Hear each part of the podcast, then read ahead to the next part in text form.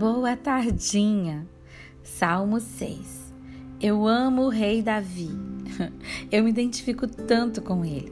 Em tudo, nos acertos e erros, na paixão por Deus e sua missão, em seu carisma com gente, especialmente com aquelas pessoas que ninguém dá nada por elas.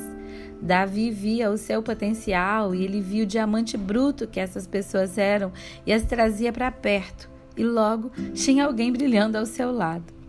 Davi era poeta e eu me intitulo uma poetinha. Escrevo desde que aprendi as primeiras letras. Mas eu também me identifico com Davi em outra coisa. Vejo algo na alma dele, especialmente nos Salmos. Os salmos são poemas que contam a história de uma forma poética. E se tem uma coisa que um bom poeta faz, é exagerar. Isso se chama hipérbole uma ênfase expressiva que resulta no exagero da forma de dizer. E eu diria que ele exagera no exagero. Então, vejo muitas hipérboles nos Salmos. E como disse, ainda que haja exageros, isso não significa que não seja verdade. Pois é, você só precisa encontrá-la antes de declará-la. Além do exagero, por causa do seu temperamento, Davi era um tanto manipulador. E essa característica, usada de forma adequada, nos ajuda na conquista de pessoas. Então, a característica em si não é ruim, ela só acaba sendo contaminada por nossos vazios emocionais. No Salmo 6, além de usar muita hipérbole, na minha visão de poeta como ele, eu vejo tentar manipular o próprio Deus. E acho isso engraçado.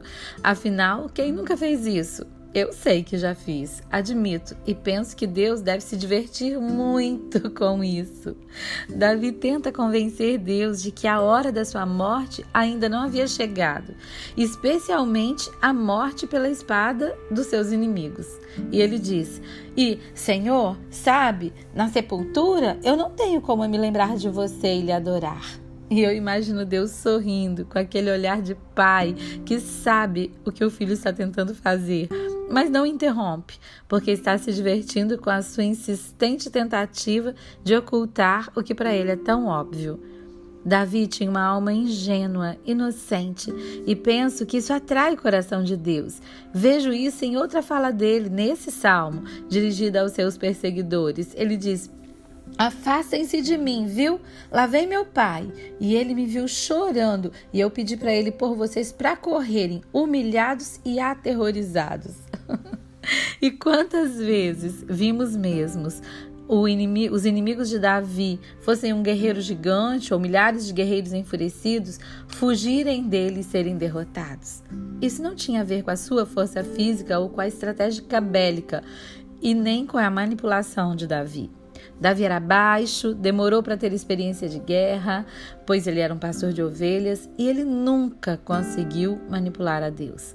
Em todas as vezes em que pareceu ser isso, sempre que Deus cedeu e respondeu, foi porque este era o plano. Deus não se deixa, Deus não deixa de executar seu plano, nem por nossa tentativa de mudá-lo, nem por nossa tentativa de melhorar o plano ou acrescentar algo nele. Deus é grande demais e nos conhece muito bem, e a nossa tentativa de manipulação o diverte, como divertiria a um pai que ri do seu filhinho tentando convencê-lo de alguma coisa que não dá para fazer, que não pode fazer. Os, o nosso Deus tem um plano e esse plano vai se cumprir em nós, através de nós. Às vezes faremos parte dele, às vezes não. Deus não se dobra nem se deixa convencer.